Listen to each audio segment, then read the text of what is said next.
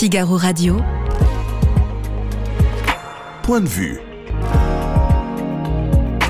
Timothée Delem.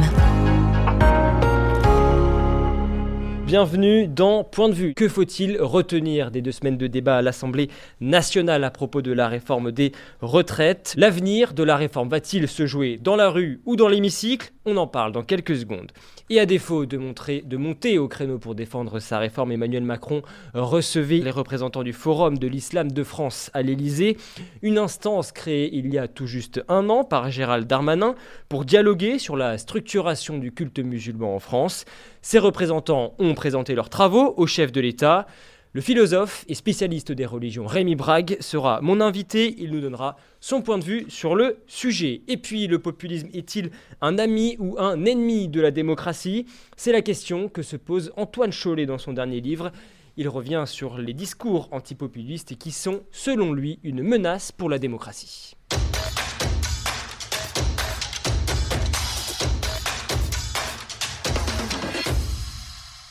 Bonsoir Guillaume Roquette. Bonsoir Timothée. Merci beaucoup d'être avec nous, directeur de la rédaction euh, du Figaro Magazine. Guillaume, qu'est-ce que vous retenez de ces deux semaines de débat à l'Assemblée nationale sur cette réforme des retraites?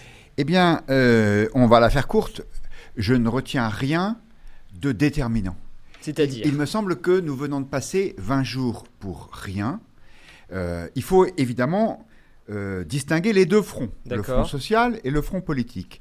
Sur le front social ou euh, sociétal, il y a un mélange d'opposition euh, qui se confirme à ce projet. Vous avez vu le dernier sondage Odoxa euh, pour le Figaro. 68% des Français restent opposés à cette loi. Et cependant, la mobilisation dans la rue est moindre. Il y a une forme de résignation. D'accord. Donc pour l'instant, on peut dire que le mouvement ne s'est pas cristallisé dans un mouvement de masse euh, de rejet d'Emmanuel Macron. Mais alors, ouais, allez-y, je vous en prie. Mais pour autant, euh, à l'Assemblée, on ne comprend pas ce qui se passe. C'est une, euh, le mot à la mode, c'est bordélisation de l'Assemblée nationale, et euh, on n'arrive pas à savoir si euh, cette loi passe ou non. Il y a des tactiques euh, d'obstruction qui sont absolument incompréhensibles pour les Français, et donc c'est un grand flou. Ce qu'on retient, c'est que le gouvernement, pour l'instant, tient à son texte, n'a pas euh, retiré la mesure phare, celle des 64 ans d'âge légal, et que euh, les syndicats, et en particulier la CGT, nous disent attention, rien n'est joué, les vrais blocages, c'est pour le mois prochain. Voilà pourquoi je vous disais que pour l'instant, c'est 20 jours pour rien. Et vous, vous utilisez le terme bordélisation, c'est un terme utilisé par le ministre de l'Intérieur, Gérald Darmanin euh, lui-même. C'est vrai que là, pendant deux semaines, on a, on a observé d'innombrables obstructions, des invectives à l'Assemblée nationale. Est-ce que vous êtes d'accord avec Aurore Berger, la, la patronne des députés euh, Renaissance, qui dit que l'Assemblée nationale est devenue plus violente que la rue Non, bien sûr que non. Euh, la rue, c'est peut être des manifestations calmes, comme celles qu'on a vues depuis le début de, euh, de cette réforme et de sa présentation au Parlement, mais la rue, c'était aussi les dérapages des Gilets jaunes, la rue, c'était aussi les Black Blocs.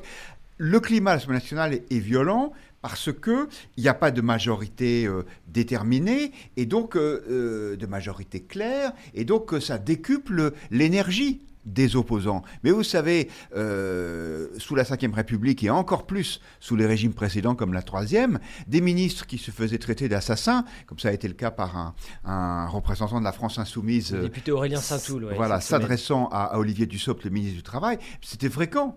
Maxime Tandonnet, euh, l'essayiste et haut fonctionnaire euh, que les, les internautes du Figaro connaissent bien, le rappelait. Il disait simplement, avant, peut-être que les ministres étaient moins susceptibles. Donc non, bien sûr, il y a des outrances, mais objectivement, rien de nouveau sous le soleil. Mais est-ce que la France insoumise n'est pas quelque part en train de perdre pied malgré tout? Parce que c'est vrai que ça fait longtemps qu'il n'y avait pas eu autant de sanctions. Je crois que c'est 10 sanctions à l'Assemblée euh, nationale en seulement quelques semaines. Euh, entre Aurélien Saint-Toul, vous l'avez dit, euh, qui traite Olivier Dussopt d'assassin. Entre Thomas Porte qui euh, pose cette photo sur les réseaux sociaux avec ce ballon à l'effigie d'Olivier Dussopt. C'est quand même la foire d'empoigne, l'Assemblée nationale. Oui, mais je pense que euh, d'abord sur le fond, je pense que c'est une erreur de, multiplier ces sanctions.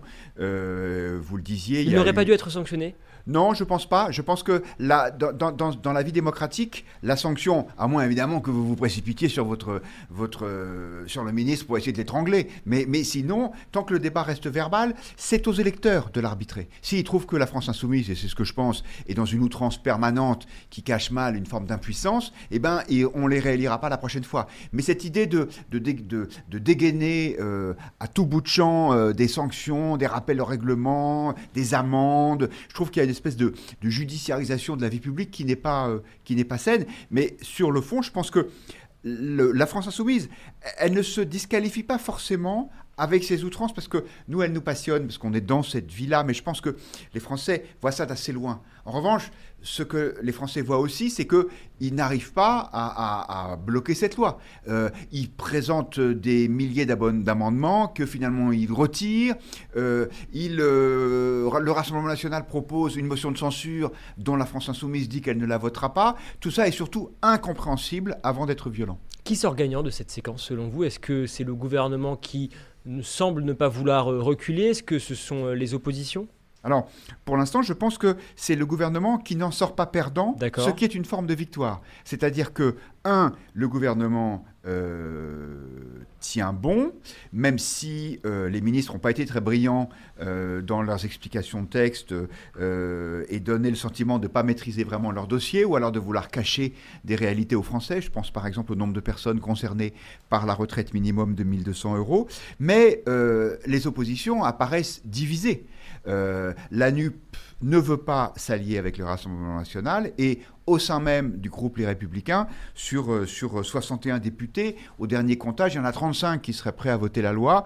A priori, bah, c'est suffisant pour que ça passe à la fin, même si, comme vous le disiez euh, au début de notre propos, 20 jours à l'Assemblée nationale pour la première lecture, ensuite ça part au Sénat et après ça reviendra. Il y a un acteur que nous n'avons pas encore mentionné, ce sont les syndicats. Est-ce que je vous demandais qui sort gagnant de cette, euh, de cette séquence. Est-ce que ce ne sont pas les syndicats? Vous disiez le gouvernement en tous les cas ne sort pas perdant. Euh, quel est votre regard sur les syndicats qui ont, il est vrai, prouvé qu'ils étaient toujours capables de mobiliser? Oui, les syndicats mobilisent, même si ils n'ont pas créé euh, une vague, puisque d'une manifestation à l'autre, l'affluence est plutôt en diminution. Mais les choses sérieuses n'ont pas encore commencé. Si vous voulez que, les gens manifestent, euh, euh, c'est pas ça qui va désorganiser le pays. Ce qui peut bloquer l'économie française, c'est un mouvement dur de type 1995 avec blocage des transports publics, blocage des raffineries euh, avec des perspectives de pénurie d'essence. Et tout ça, ça pourrait commencer le 7 mars. Ce qui est intéressant, c'est que les syndicats sont hésitants quand même. Vous avez vu, euh, ceux de la SNCF disent, bon, on va laisser les Français partir en vacances, puis euh, après on verra ce qu'on fait. ils sont pas complètement sûrs de leur fait. Et je pense que d'un côté, la CGT, comme souvent, est dans une politique de, durcissement du conflit. Du côté de la CFDT, je pense que Laurent Berger voit venir le piège. Le piège, c'est que comme les Français, même s'ils ne soutiennent pas cette réforme, se résignent à, un changement des règles de la retraite en disant bah oui c'est vrai on vit de plus en plus longtemps donc il va falloir bosser plus et que de ce fait les syndicats apparaissent plus comme des, comme des gens qui empêchent la France de tourner et évidemment dans ces cas-là le gouvernement prendrait l'opinion à témoin en disant regardez, euh, c'est antidémocratique de, de, ne pas laisser les gens circuler et aller travailler. Euh, Requiem for Andrine dans le chat du Figaro réagit à vos propos. Il nous dit la rue et les grèves vont faire reculer Emmanuel Macron. Qu'en pensez-vous? Ben, Pour l'instant, ça n'est pas le cas. Euh, d'abord, la, la, rue, euh, encore une fois, apparaît de moins en moins mobilisé, même si c'est difficile de porter un jugement global, parce que c'est intéressant de voir que c'est euh, dans, les métropoles régionales, et, voire parfois même dans des villes qui sont dans, des préfectures de départements euh, plutôt, euh, plutôt laissés à l'écart, on va dire, de, de, de l'économie, qu'on sent cette, une mobilisation plus forte. Mais globalement, il y a de moins en moins de gens. Encore une fois, à quoi ça sert de faire des manifestations successives euh, si c'est pour démontrer que la mobilisation diminue? Au contraire, c'est contre-productif. On dit qu'Emmanuel Macron est assez agacé par euh, la tournure des, débats, la tournure des événements. En même temps, c'est vrai que on l'a pas beaucoup euh, vu monter au créneau pour défendre son projet de réforme. Qu'est-ce qui se passe? Les retraites, ça ne l'intéresse pas, Emmanuel Macron? Ben, nous sommes dans le, dans le schéma traditionnel, dès qu'il y a une crise dans la Ve République, c'est que le Premier ministre joue son rôle de, de paratonnerre. Euh, Est-ce que ça marche? Alors, ça marche, oui, ça marche parce que pour l'instant, Emmanuel Macron n'est pas trop abîmé par cette réforme. Euh, le dernier baromètre du Figaro Magazine montrait que, même s'il recule un peu, il n'y a pas d'effondrement. Et euh, s'il y a un échec d'Emmanuel Macron, c'est plutôt euh, son échec de, de, de pédagogue. Il n'a pas réussi à, faire admettre aux Français qu'il fallait changer. Il n'y a pas eu de consensus euh, sur la nécessité de, cette réforme. Or, c'est ça le rôle du président de la République. Ce n'est pas de discuter euh, article par article pour savoir euh, si telle ou telle carrière longue doit être aménagée pour que les gens qui les ont eu puissent partir plutôt à la retraite. Non, son idée, c'est plutôt c'est de convaincre le pays d'aller dans une ou l'autre des directions. Et son, son, son, son, point de vue, qui est de dire les retraites, ça ne peut pas durer, ben, c'est un point de vue qui n'est pas partagé. Il n'y a pas de consensus sur ce sujet. Ça veut dire quoi? Ça veut dire concrètement que certains articles de ce projet de loi ne seront probablement pas euh, étudiés, examinés dans l'hémicycle. C'est vrai qu'il est peu probable, par exemple, cet article 7 qui porte précisément sur le report de l'âge légal, à qui est-ce que cela bénéficierait selon vous? Je pense au gouvernement parce que les oppositions n'auront pas eu l'occasion de montrer que unis, elles peuvent le, faire trébucher. Les faits, effectivement, qu'il n'y ait pas de vote sur cet article 7 qui porte sur l'âge légal porté 64 ans, qui est vraiment le point d'opposition fort. Euh, c'est la position de principe de Laurent Berger. Tant que vous n'aurez pas renoncé à ce chiffre magique 64 ans, euh, euh, on s'opposera à la réforme. Bah, il n'y aura pas de vote et donc on, on, aura du mal à comprendre si réellement il y a une opposition ou non. la majorité a été mise en échec sur un autre article de la loi, l'article 2, euh, sur une histoire d'index senior qui serait imposé aux entreprises, mais à la limite ça c'était plutôt une mesure de gauche, et c'est celle-là qui a été rejetée par la NUP, donc c'est incompréhensible. Euh, l'index senior, c'est donc ce dispositif qui vise à favoriser euh, l'embauche et le maintien des salariés de, plus de 55 ans. C'est vrai que cet article 2, il n'est pas passé. Mm. Euh, est-ce que vous pensez qu'il va être rétabli, entre guillemets? Est-ce qu'il va être voté par les sénateurs? Alors écoutez, j'en sais rien. Sur le principe, moi, tout ce qui, tout ce qui consiste à mettre des contraintes supplémentaires sur les entreprises est mauvais. On ne peut pas forcer les sociétés à, à, garder des salariés, surtout s'il y a un accord entre les deux parties pour un, un départ à la retraite parfois anticipé. Donc euh, cette idée qu'il faille tenir des livres de compte pour savoir euh, combien on a de seniors euh, par rapport au nombre de gens qui sont recrutés, veut dire on n'est pas en Union soviétique, qui d'ailleurs n'existe plus. Donc j'espère que le Sénat, lui aussi, mais pour d'autres raisons, laissera de côté cet article. Le Sénat est à majorité des Républicains. C'est pas pour autant une garantie que le projet de loi soit voté, à en croire ces débats qu'il y a en interne chez le parti des LR en ce moment. Oui, c'est vrai, même si euh, euh, le groupe euh, LR au Sénat semble plus uni sur cette question, puisque vous savez, régulièrement, sous l'impulsion de Bruno Retailleau, le Sénat déposait des propositions de loi pour reporter l'âge de la retraite, même si c'était plutôt pour 65 ans que, que sur 64. Euh, on va dire que les sénateurs euh, LR semblent plus raisonnables ou plus assagis, comme on voudra, par rapport effectivement euh, aux députés, où vous avez des gens comme Aurélien Pradier qui tentent des, des, des espèces de, de, coups d'éclat personnels pour ne pas vouloir voter cette, voter cette loi. Ça ajoute à la confusion. on va dire que l'un des gains pour l'instant de cette réforme pour le gouvernement, c'est que les LR sont plus illisibles que jamais et que euh, la droite parlementaire est aux fraises. Enfin, pas parlementaire, c'est pas la seule droite, on va dire la droite de gouvernement, celle qui a eu l'expérience de l'exercice du pouvoir. Plus personne ne comprend quelle est sa, quelle est sa position. Est-ce que vous comprenez euh, la stratégie d'Aurélien Pradier? Parce que c'est vrai que finalement, c'est lui qui impose un petit peu euh, son, sa loi à la majorité des républicains et donc ainsi au gouvernement, à l'exécutif. Alors, euh, enfin à la majorité. Euh, voilà, c'est pas, c'est encore difficile de savoir euh, quel est le nombre de, députés qui va rallier à sa cause. je dis que pour l'instant, c'est, c'est, c'est à peu près 60-40, 60%, des députés LR qui, suivraient le, gouvernement. Je comprends la position d'Aurélien Pradier, consistant à dire si la droite veut revenir un jour au pouvoir, il ne faut pas qu'elle se coupe des classes populaires. Mais il faut un minimum de cohérence quand même. La droite a toujours dit que on devait travailler plus longtemps. C'est quand même François Mitterrand qui en 1981 a euh, mis en place la retraite à 60 ans. Donc euh, euh, c'est peut-être très intelligent son attitude, mais c'est incompréhensible. Et vous savez, comme disent les boursiers, on n'a jamais raison contre le marché. Est-ce que vous pensez que dans l'esprit d'Emmanuel Macron, cette, réforme des retraites, c'est quoi? C'est le, le début, c'est le coup d'envoi de son second quinquennat, ou bien est-ce que derrière, eh bien, il sera obligé d'aller donner des gages à son aile gauche, à son aile progressiste. Cette réforme, c'est d'abord un message envoyé aux créanciers de la France. Nous sommes dans un pays surendetté. Euh, nos partenaires européens euh, commencent à dire la France exagère une fois de plus. La Banque Centrale Européenne commence à faire les gros yeux. Les taux d'intérêt montent. Donc euh, il faut montrer des signes de bonne gestion. Rien que pour ça, je pense que Emmanuel Macron ne reculera pas. après, on voit à quel point cette réforme est laborieuse. On voit à quel point les ministres, pour un certain nombre d'entre eux, ne sont pas au niveau, n'arrivent pas à faire preuve d'autorité euh, vis-à-vis du Parlement, mais aussi vis-à-vis de l'opinion dans leurs manifestations publiques. Donc euh, je ne vois pas cette réforme comme étant le début d'un quinquennat flamboyant. Non, je pense que c'est plutôt Emmanuel Macron qui, qui s'acquitte de ce qui était son engagement phare, mais euh, c'est tellement laborieux que je ne vois pas beaucoup de grandes réformes derrière. Merci encore Guillaume Roquette. Vous l'avez peut-être lu dans nos pages, Emmanuel Macron recevait le Forum de l'Islam de France à l'Elysée, une nouvelle instance de dialogue avec le culte musulman. Le chef de l'État a promis de redoubler d'efforts pour sortir des interférences selon ses mots.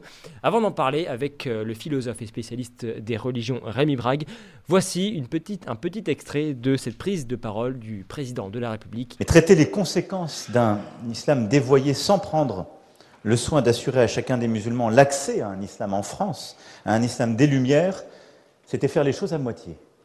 Et c'est dans ce cadre que le FORIF participe de cette ambition d'un réveil républicain. Le FORIF, lui, permet à l'islam en France de structurer librement, en sortant des impasses précédentes, en redonnant de la liberté, de la responsabilité et donc de l'efficacité aux acteurs de terrain.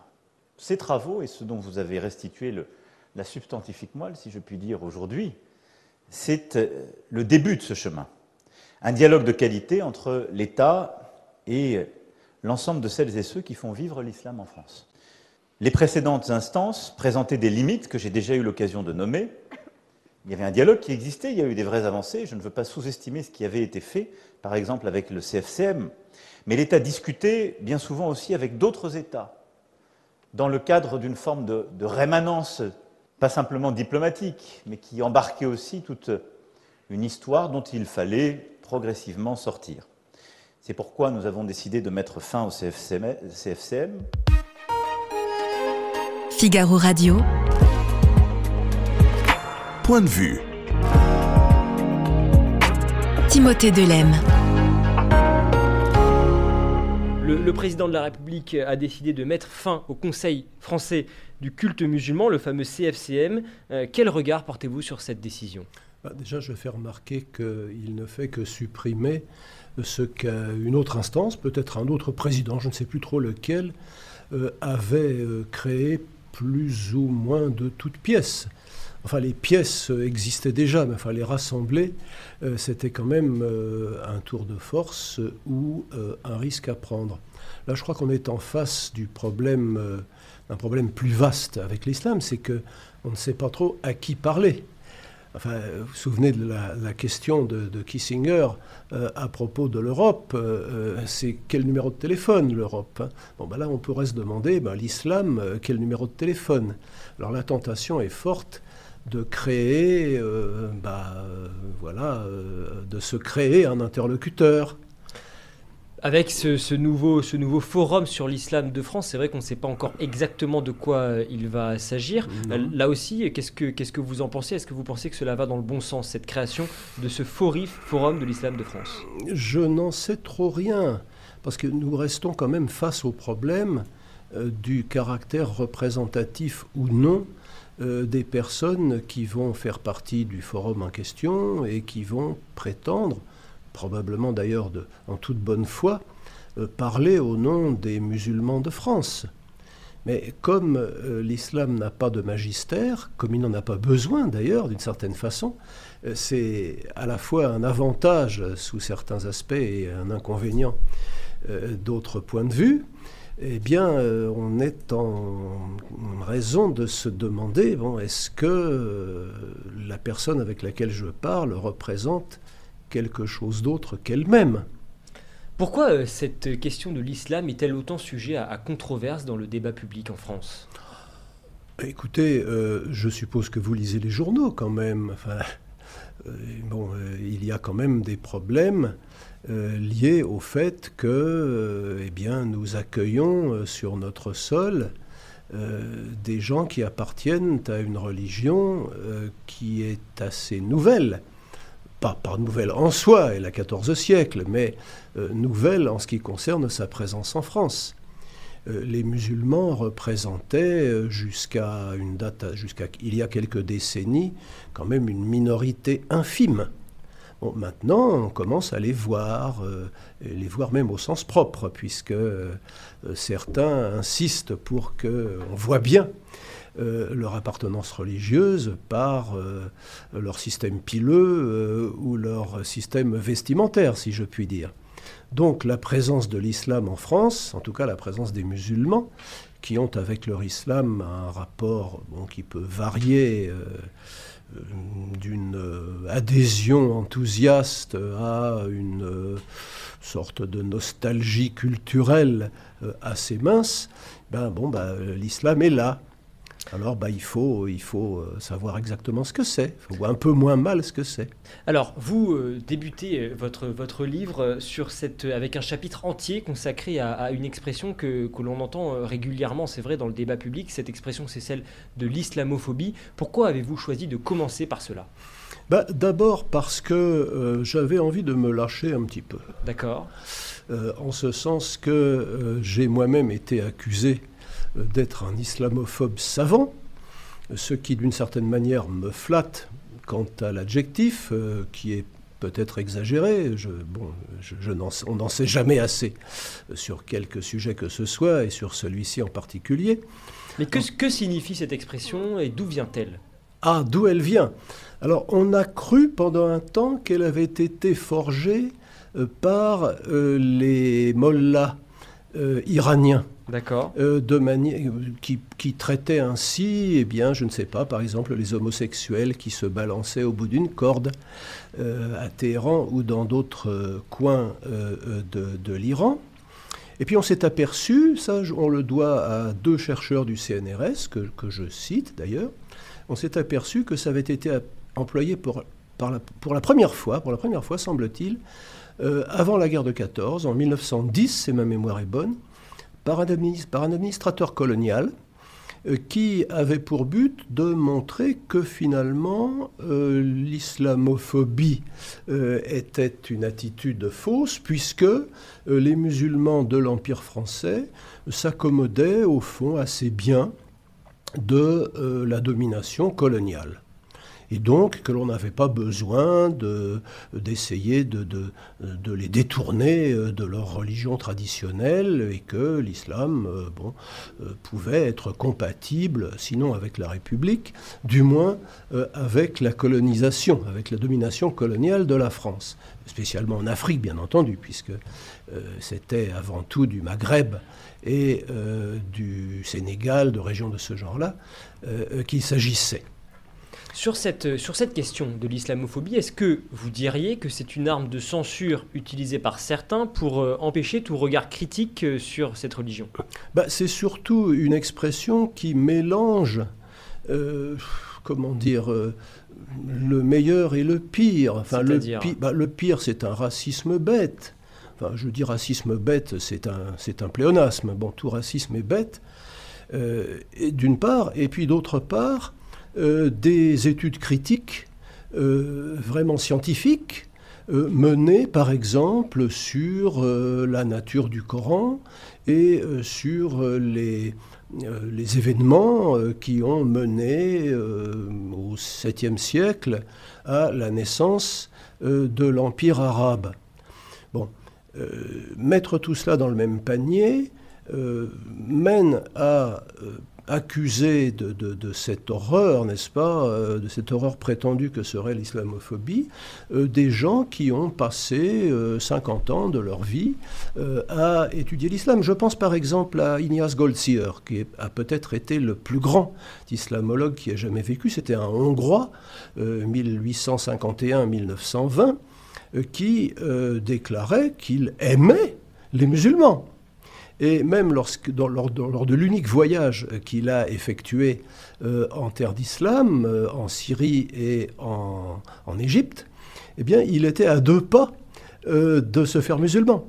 Et ce qui l'a empêché de le faire, c'est qu'il était déjà juif. Il était donc déjà monothéiste et il a pensé que bon, bah, une adhésion à l'islam n'ajouterait rien à la pureté de sa foi monothéiste. Et ça ne l'a pas empêché de d'être l'auteur d'une quantité de travaux euh, dans lesquels il montre, en particulier, je crois que c'est sa grande découverte, que euh, les récits euh, sur les déclarations, les faits et gestes de Mahomet, enfin donc de celui que l'islam considère comme son prophète, datent en fait de bien plus tard et ont été dans leur très grande majorité forgés euh, pour euh, appuyer euh, tel ou tel régime politique, telle ou telle école juridique, telle ou telle tendance mystique bien postérieure.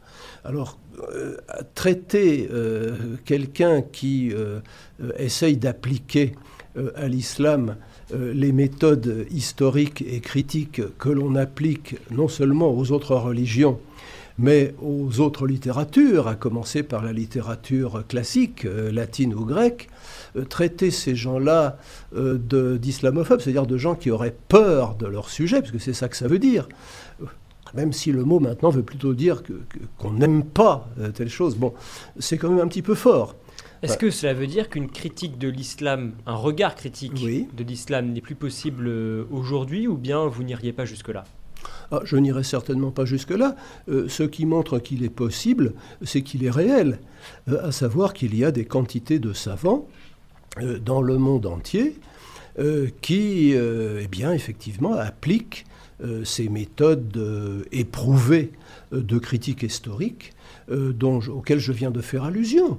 Alors il y en a, il y en a en France, euh, il y en a euh, dans les pays de langue anglaise, aux États-Unis, euh, il y en a en Allemagne. ils sont tout à fait bons, je, les utilise pas mal dans, mon travail. Il y en a en Israël. L'école israélienne d'islamologie est, est, remarquable, est remarquable. et donc, bah oui, ça existe. Ça existe. Et ça commence à exister aussi euh, chez certains musulmans, moins en terre d'islam que euh, en Occident. Qu'est-ce qu'il y a derrière le, terme islam finalement? Parce que ah. est-ce qu'il s'agit simplement d'une simplement entre guillemets d'une religion comme, euh, comme les autres? Ou bien est-ce que une religion en tous les cas dans le sens où nous, où nous l'entendons ou bien est-ce que l'on parle également d'un système juridique, d'une culture, peut-être également d'une civilisation? Je commence mon livre dans le chapitre 2, puisque le premier euh, est celui sur euh, l'accusation d'islamophobie et ce à quoi elle sert, euh, dans mon chapitre 2, j'essaye de distinguer quatre significations du mot islam. Il y a une signification très large qui est celle du, du mot arabe, à savoir le fait de se remettre entre les mains de Dieu sans réserve, entièrement on, traduit soumission, c'est un petit peu rapide, mais j'attends qu'on me donne une meilleure traduction. Le second sens, c'est une religion qui a des dogmes. Alors il faut croire à la prophétie, il faut croire aux anges qui transmettent les messages prophétiques. Bon. Euh, il faut croire en particulier à la prophétie du dernier prophète, du sceau des prophètes, comme dit euh, le Coran, à savoir Mahomet. Euh, religion qui a donc ses dogmes et ses pratiques les fameux cinq piliers de l'islam. le jeûne, le, euh, pèlerinage, euh, l'aumône, euh, la profession de foi. Et puis il y a aussi un troisième sens qui est bah, cette civilisation, cette civilisation qui a eu ses heures de gloire et ses heures sombres comme toutes les civilisations, et qui s'étend en gros de la Mauritanie à l'Indonésie. À partir du 7e siècle jusqu'à ben, jusqu'à nos jours. Il y a un quatrième sens que l'on mélange là aussi très volontiers avec les autres, ce sont les gens, les musulmans de, de chair et d'os. Quand on dit le réveil de l'islam, c'est une expression qui était courante dans les années 60, euh, en particulier après la conférence de Bandung en, 1955, où la notion de tiers-monde est apparue. Eh bien, c'est ça qu'on veut dire. Ce sont les musulmans euh, qui vivent dans leur diversité euh, colorée, ben, un petit peu sur toute la surface du globe. Donc, mélanger toutes ces choses, nous n'avons qu'un seul mot euh, en français hein, pour désigner tout cela. Qu'est-ce qui va différencier euh, l'islam des autres religions, par exemple, sur ce point? Eh bien, alors, j'allais y venir. C'est que, euh, pour, pour ne parler que des deux religions dont l'islam admet l'existence, à savoir les religions qui sont censées avoir été les étages euh, précédent euh, de la fusée euh, islamique qui, elle, a réussi à atteindre la vitesse de libération. Donc, christianisme, judaïsme? Christianisme et judaïsme, absolument. Eh bien, je dirais que l'islam a en commun avec le christianisme la prétention à l'universalité. D'accord. Bon. Et il a en commun avec le judaïsme la, le projet euh, de euh, définir euh, pour toute circonstance de la vie, de la vie humaine bien entendu, quelle est la bonne attitude à adopter, à savoir, bon, qu'est-ce qu'il faut que je fasse, bon, pas seulement dans mes relations avec les autres hommes, mais dans ma relation à mon propre corps, comment faut-il que je me lave, comment faut-il que je m'habille, comment faut-il que, qu'est-ce que je dois manger, des choses comme ça. Ça, ça existe dans le judaïsme, qui est très précis sur ce plan aussi, mais qui ne s'adresse qu'au peuple juif. Les autres, en particulier les braves chrétiens qui vivent en France, doivent se contenter des sept commandements qui auraient été donnés à, Noé à la sortie de l'arche. Commandements qui sont d'ailleurs tout à fait intéressants en eux-mêmes. Enfin bon, euh, c'est. y consacrer une autre émission. Il faudra une autre émission, effectivement. Alors je vais, vous citer, Rémi Braque, vous dites sur ce sujet précisément dans votre livre L'islam, écrivez-vous, est avant tout une loi qui conçoit la croyance comme une évidence innée qu'on ne saurait refuser sans mauvaise foi. Que voulez-vous dire? Oui, euh, ça c'est plutôt sur la page 4 de couverture, si je ne me trompe. Hein. Euh, je m'exprime à l'intérieur du livre de manière plus nuancée euh, et plus précise. Bah, ce que je veux dire, c'est que l'islam se comprend effectivement comme un ensemble de règles déterminant euh, le rapport que l'homme doit avoir à Dieu, euh, le, bien entendu au premier chef, hein. et puis en découlant le rapport que l'homme mâle doit avoir avec son épouse, le rapport que les parents doivent avoir avec les enfants et réciproquement, le rapport que les subordonnés doivent avoir avec leurs gouvernants et réciproquement. Euh, tout cela est censé euh, eh avoir été euh, déterminé un petit peu par le Coran, qui contient finalement assez peu de, normes, hein, même s'il est assez précis sur le domaine du droit pénal et du droit, du droit de la famille, etc., du droit du mariage en particulier. Et c'est surtout déterminé par les déclarations du prophète, Hein, ce que le prophète Mahomet, qui est, comme le dit le Coran, le bel exemple, ce qu'il a dit, ce qu'il a fait, et même ce sur quoi il n'a rien dit, puisque qui ne dit mot consent, à partir de tout cela, se construit une législation euh, qui connaît quatre formes. Il y a quatre écoles euh, reconnus, traditionnellement reconnus, qui se partagent un peu l'espace islamique, sans compter euh, le, droit chiite, hein, qui ne vaut donc pour euh, l'Iran, une partie de l'Irak, Bahreïn et, des régions de ce genre-là. Donc euh, c'est une réponse, si vous voulez, à la question que dois-je faire? Euh, j'ai parlé de l'évidence de Dieu. Ben, oui, on voit ça un petit peu partout euh, dans l'islam. Il n'y a pas de, tentative pour prouver l'existence de Dieu. L'existence de Dieu est censée être manifeste. Hein. Il suffit d'ouvrir les yeux sur les beautés de la création et, surtout, il suffit de regarder ce miracle par excellence euh, qui est censé être le Coran, hein, qui pour un musulman est un texte d'une beauté d'une concision admirable. Enfin bon, c'est assez difficile euh, pour euh, quelqu'un qui n'est pas musulman d'admettre cela. Enfin bon, s'il faut partir de, ce fait, il suffit de jeter un coup d'œil là-dessus pour se rendre compte que euh, nier l'existence de Dieu serait faire preuve d'une mauvaise foi assez scandaleuse. Alors, cette interview euh, touche à sa fin, il y a beaucoup de choses à dire sur, ce, sur ce sujet. très rapidement, quelle piste proposeriez-vous, après tout ce que nous venons de dire, pour articuler la laïcité, l'héritage culturel chrétien et, vous le disiez, la, présence de, de, millions de croyants musulmans en France? Alors, écoutez, ça, d'abord, c'est une question plutôt pour un politique Hein, quelqu'un qui peut prendre des décisions. Euh, moi, l'universitaire que je suis ne peut qu'essayer d'éclairer euh, en faisant prendre une conscience plus aiguë euh, du problème. Déjà, voir où est le problème, à savoir, en, un mot, je dirais que l'islam est une civilisation clé en main. C'est-à-dire eh ben, C'est-à-dire que c'est une façon, comme je viens de le dire, d'expliquer euh, comment il faut se comporter euh, dans toutes les circonstances de la vie.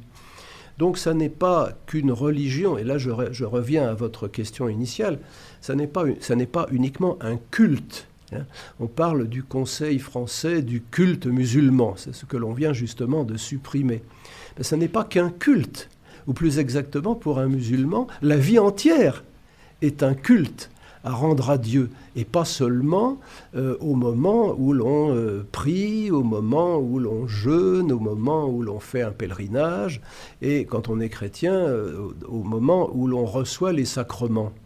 C'est un, projet de sanctification, de, mise en conformité avec la volonté de Dieu, de la totalité des actions humaines. Donc la difficulté, c'est de savoir comment euh, justement articuler euh, euh, un projet total, un projet intégral, je ne dis pas intégriste, je dis intégral, sur eh bien, une législation républicaine en l'occurrence, mais qui est de toute façon d'origine humaine. Et c'est un vaste sujet que vous euh, élucidez en long, en large et en travers dans ce livre sur l'islam aux éditions Gallimard. Je recommande également cet entretien croisé avec l'avocat Charlie Hebdo, Richard Malka, à retrouver sur lefigaro.fr. Merci beaucoup Rémi Braque d'être venu moi qui vous dans Point de vue. Figaro Radio. Point de vue. Timothée Delem. Nous allons maintenant nous intéresser à un autre débat qui agite notre société, la question du populisme. Est-il pour ou contre la démocratie? Le docteur en sciences politiques Antoine Cholet a longuement travaillé sur la question. Il me revient, il me rejoint pardon sur ce plateau dans quelques secondes. Ne bougez pas. Et si euh, par exemple, le Front National venait au pouvoir après, ce ne serait pas hein, quelque chose qui serait brillant pour M. Macron. Donc M. Macron doit, penser, il, doit penser à protéger la République du populisme. Et le populisme d'extrême droite qui émerge, se développe fortement à l'est de l'Europe n'est pas exactement le même que celui qui existe dans nos pays. Mais les racines profondes sont les mêmes. Moi, j'ai gagné l'élection présidentielle en France face à une candidate d'extrême droite. La seule réponse, c'est d'abord de savoir avoir une politique efficace. Écoutez, moi le MEDEF, il est libre d'inviter qui il veut. Je dois dire que cette décision, à titre personnel, m'a surprise et moi, je, je ne pense pas que ce soit comme ça qu'on combat le populisme. Merci beaucoup euh, d'être avec nous. Vous êtes docteur en sciences politiques et enseignant à l'Université euh, de Lausanne. Vous êtes également auteur puisque vous publiez euh, cet ouvrage, L'antipopulisme ou la haine de la démocratie aux éditions textuelles. première question, Antoine Chollet. le populisme, c'est un concept finalement assez vague, employé un petit peu à tort et à travers. Comment est-ce que vous, qui avez euh, travaillé sur la question, et comment est-ce que vous définiriez le populisme? Bon, je donne une définition à la toute fin du livre, mais je commence d'abord par dire que ce qui, ce qui véritablement a un, sens, ce sont les, discours antipopulistes. D'accord. Des discours qui attaquent, qui, sous prétexte parfois d'analyser, euh, attaquent le, populisme, les populismes, en mettant un peu tout et n'importe quoi sous ce, sous ce terme. Et l'argument principal consiste à dire que ces discours, sous couvert d'attaquer le populisme, en réalité sont des discours antidémocratiques.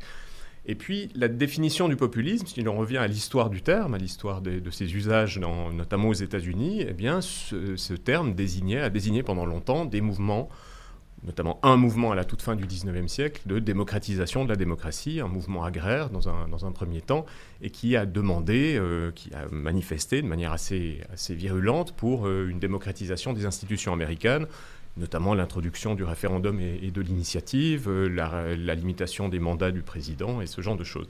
Et donc pendant, pendant des décennies, le populisme a eu ce sens-là dans la plupart des langues. Si vous prenez des, dictionnaires des années 80-90, vous le trouvez encore. Puis ensuite, il y a eu une, une transformation. Où et quand est né euh, le populisme? Alors, sur le, sens historique du terme, c'est vraiment la fin du 19e siècle. C'est un journaliste qui, euh, qui donne un nom aux membres du People's Party aux États-Unis, donc il les appelle des populistes. Euh, les traductions d'un mouvement russe des années 1870 euh, sont aussi euh, faites avec ce, terme-là, mais avec des, variantes un peu différentes.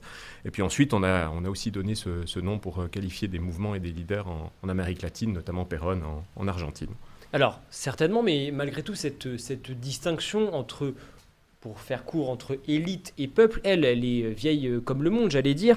Euh, Platon déjà a préconisé de confier le pouvoir politique à une, élite experte. Machiavel, lui, il parlait euh, des humeurs imprévisibles du peuple. Qu'est-ce qu'il y a de nouveau dans, ces mouvements que vous observez dans les années 50 alors, ce qui se passe dans les années 50, c'est un, phénomène différent. C'est-à-dire, dans, les années 50, des sociologues, politologues, historiens américains en réaction au McCarthyisme, tente de donner un nouveau sens à ce terme de populisme. C'est la première fois qu'on donne un sens étendu au terme de populisme, notamment dans un livre de Richard Hofstadter qui s'appelle L'âge ou l'époque de la réforme, et dans un livre d'Edward Shields également, qui est sociologue. Et euh, la reconstruction historique un peu, euh, un peu extravagante consiste à dire que le McCarthyisme, donc ce mouvement qui est plutôt un mouvement d'extrême droite, violemment anticommuniste, anti, anti-gouvernemental également, euh, serait l'héritier des populistes de la fin du XIXe siècle. Alors, cette reconstruction n'a strictement aucun sens historique, d'ailleurs elle a immédiatement été démontée, mais en revanche on voit dans les arguments euh, de ces, sociologues et historiens des années 50, on voit les éléments constitutifs du discours antipopuliste qui réapparaît à partir des années 80 et surtout 90. Euh, le populisme s'accompagne-t-il nécessairement d'un rejet des institutions et des élites? Est-ce que c'est automatique? Et si oui, alors comment réconcilier les élites et le peuple? Ben, historiquement, et je pense que c'est le, sens qu'il faut lui donner encore aujourd'hui, ce n'est pas un rejet des institutions. D'ailleurs, lorsque je dis que c'est une des demandes de démocratisation de la démocratie, il y a bien une acceptation des institutions. Lorsque les populistes nord-américains euh, souhaitent, ben, je reprends cet exemple, limiter le nombre de mandats du président, ils ne souhaitent pas la disparition de la présidence américaine. Et ce sont des mouvements réformistes radicaux, si vous voulez. Ce ne sont pas des mouvements révolutionnaires, ce ne sont pas des mouvements qui veulent mettre à bas l'ensemble des, institutions, mais ce sont des mouvements qui demandent cette démocratisation. Alors, à partir du moment où on demande la démocratisation, évidemment, ça a comme conséquence de limiter le pouvoir des élites ou de l'oligarchie, ou vous pouvez donner toute une série d'autres noms au petit nombre qui gouverne, et c'est un, vous le disiez tout à l'heure, c'est une longue tradition, puisque ce sont des choses que l'on trouve déjà en Grèce ancienne, où une partie du débat autour de la démocratie consiste à savoir combien de personnes doivent gouverner ou doivent avoir le pouvoir. Est-ce que c'est le grand nombre? Est-ce que c'est un petit nombre? Est-ce que c'est une seule personne? Et l'on retrouve en réalité dans les débats sur et contre le populisme exactement les mêmes types d'arguments aujourd'hui. Euh, le populisme, c'est un petit peu euh, le grand écart. En France, par exemple, ça va, en gros, ça va de Jean-Luc Mélenchon à Marine Le Pen. Alors ça, c'est l'usage que je dénonce, bien sûr, dans le, dans le livre, l'usage antipopuliste. Euh, puisqu'on mélange, alors euh, vous avez cité le cas français, mais on peut prendre le cas, le cas espagnol, où l'on dit que Vox et Podemos euh, appartiennent à une même catégorie politique, ou le cas grec, où Syriza et Aube dorée seraient la, même chose, ou le cas américain, qui depuis 2016 est devenu paradigmatique, où l'on disait à certains moments que Bernie Sanders et Donald Trump étaient tous les deux des populistes. Alors de ce point de vue-là, d'un point de vue de science politique assez élémentaire, euh, l'idée que Bernie Sanders et Donald Trump aient quoi que ce soit en commun est complètement invraisemblable. Et derrière cela, il y a une double, une double opération, à mon sens. La première, c'est quelque chose qu'Annie Kolovald avait analysé il y a déjà longtemps, c'est une euphémisation du risque de l'extrême droite. En l'appelant, en la nommant populiste, en nommant Donald Trump populiste, on évite de dire que c'est un personnage d'extrême droite ou même un personnage avec des tendances fascisantes. On l'a vu avec l'assaut du Capitole. Je ne sais pas très bien comment on peut définir autrement que cet assaut et le, rôle extrêmement actif de Trump dans, cette, dans cet assaut, autrement que par le terme de, de fascisme ou de tendance fascisante. Et puis l'autre opération, elle consiste en, faisant équivaloir les critiques venant de la droite et les critiques venant de la gauche contre, contre le régime, contre les institutions en place. Elle, elle, consiste à, amalgamer toutes ces critiques et évidemment à, faire en sorte que la vraie différence ou le vrai clivage soit entre les défenseurs du régime et toutes les critiques. Et là aussi, c'est un, une analyse extrêmement rudimentaire et qui rate complètement la diversité des critiques. C'est-à-dire qu'une critique, prenons plutôt peut-être le, cas espagnol, la critique de Podemos à l'égard des institutions espagnoles n'est pas du tout la même que la critique de Vox, par exemple. Est-ce que euh, vous diriez que les critiques du populisme ont peur du peuple?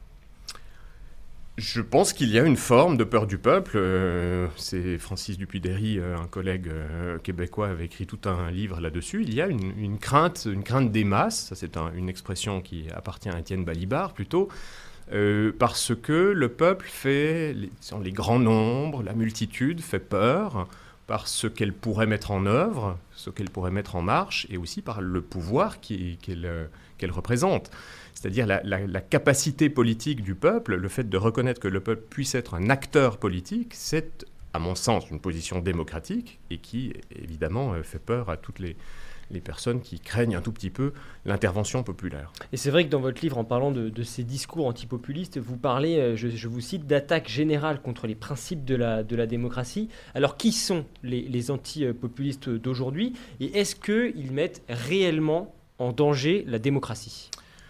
Bon, vous avez toute une série d'exemples. Je suis obligé de dire que certains, certains collègues euh, en sciences politiques ont eu un rôle hein, dans cette euh, redéfinition du populisme lui donnant ce nouveau, ce nouveau sens, encore une fois, à partir des années 80 à 90.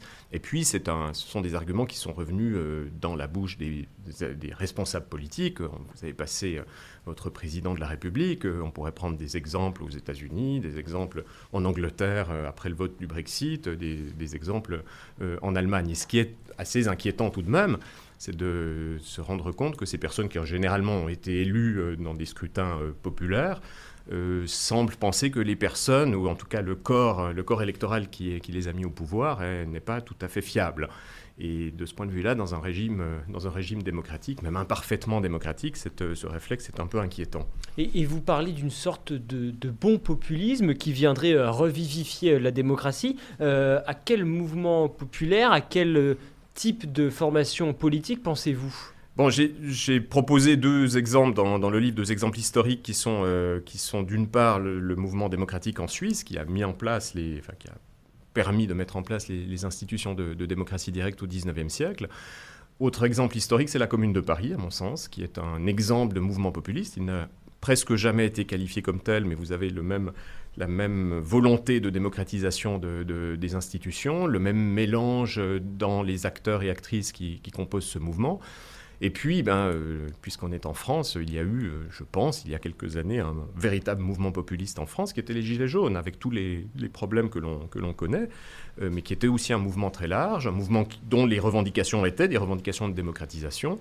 Euh, et qui a été vilipendé par euh, des arguments antipopulistes euh, qui ressemblent beaucoup à ceux qui étaient utilisés dans les années 50. Et c'est vrai que ce terme de populiste reste extrêmement péjoratif. D'ailleurs, ceux qui sont qualifiés de, populistes en France ou, ou à l'étranger, que ce soit par exemple Marine Le Pen, Donald Trump, Bolsonaro, aucun d'entre eux ne se qualifie lui-même de populiste.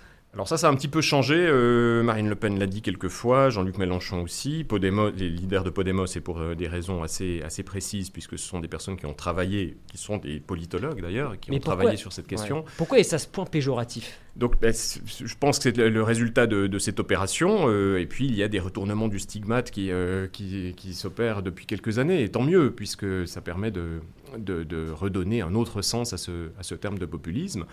Euh, disons, le, caractère immédiatement péjoratif est aussi inquiétant sur les, humeurs démocratiques des personnes qui l'utilisent de ce, point de vue euh, péjoratif. Puisque le populisme, enfin, son sens le plus élémentaire, c'est quelque chose qui a à voir avec le peuple, et l'idée que le peuple puisse être menaçant, puisse être dangereux est une idée qui me paraît assez éloignée de, Un dernier mot très rapidement sur cette alternative de la démocratie euh, directe. Je le disais, vous, travaillez à, Lausanne, vous êtes enseignant là-bas.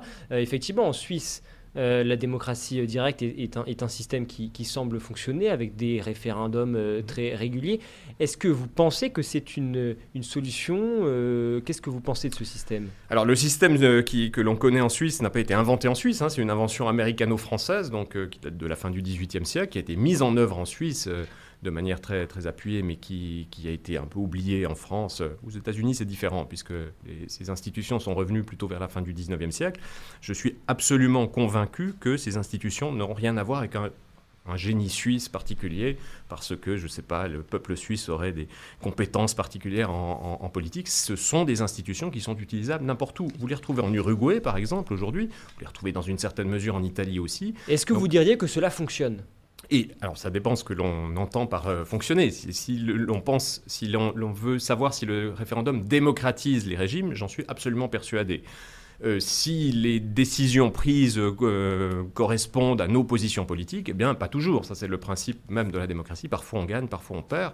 Mais sur la, dimension démocratique du référendum, ça, c'est un point qui me semble absolument central et qui est toujours nié par les, discours antipopulistes. Merci beaucoup, Antoine Cholet.